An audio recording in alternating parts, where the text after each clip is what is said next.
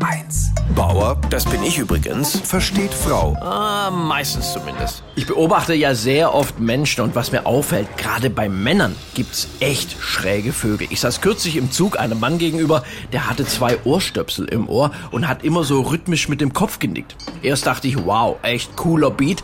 Dann machte er die Ohrstöpsel raus und sagte, Schatz, darf ich jetzt auch mal was sagen? Und es hat mich irrsinnig beruhigt, dass ich nicht der Einzige bin, bei dem das in der Beziehung so läuft. Oder so eitle Schönlinge, die dauernd in den Spiegel schauen müssen.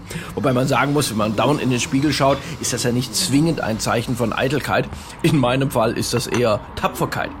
Dann gibt's wiederum Männer, die sich dagegen optisch total gehen lassen und mit T-Shirts rumrennen, auf denen steht, Bier formte diesen schönen Körper.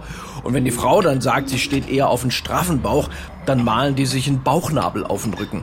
An Männertypen kann man sich echt abarbeiten. Die gefühlsbetonten mit dem Händedruck von Margarine bei Zimmertemperatur, die Sprücheklopfer, die alles Roger oder Tschüssikowski sagen oder heute trinke ich mal Mineralwasser, um meine Leber zu überraschen.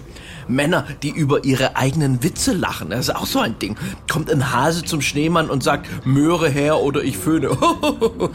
Männer, die niemand mehr ernst nimmt, wo er dann übers Balkongeländer klettert und die Frau sagt, wenn du springst, nimm bitte den Müll mit runter. Und das Irre ist, in jedem dieser Männertypen steckt ja auch was von einem selber. Irgendwie sind wir Männer alle aus denselben Hölzern geschnitzt. Und dazu passend habe ich neulich in einem Wissenschaftsmagazin gelesen, dass jeder Mann auf der Welt rein von der Optik her sieben Doppelgänger hat. Was ich damit sagen will, also wenn Sie mich irgendwann im Wald mal beim Joggen sehen, ich bin's nicht. Bauer versteht Frau. Auch auf hr1.de und in der ARD Audiothek. HR1, genau meins.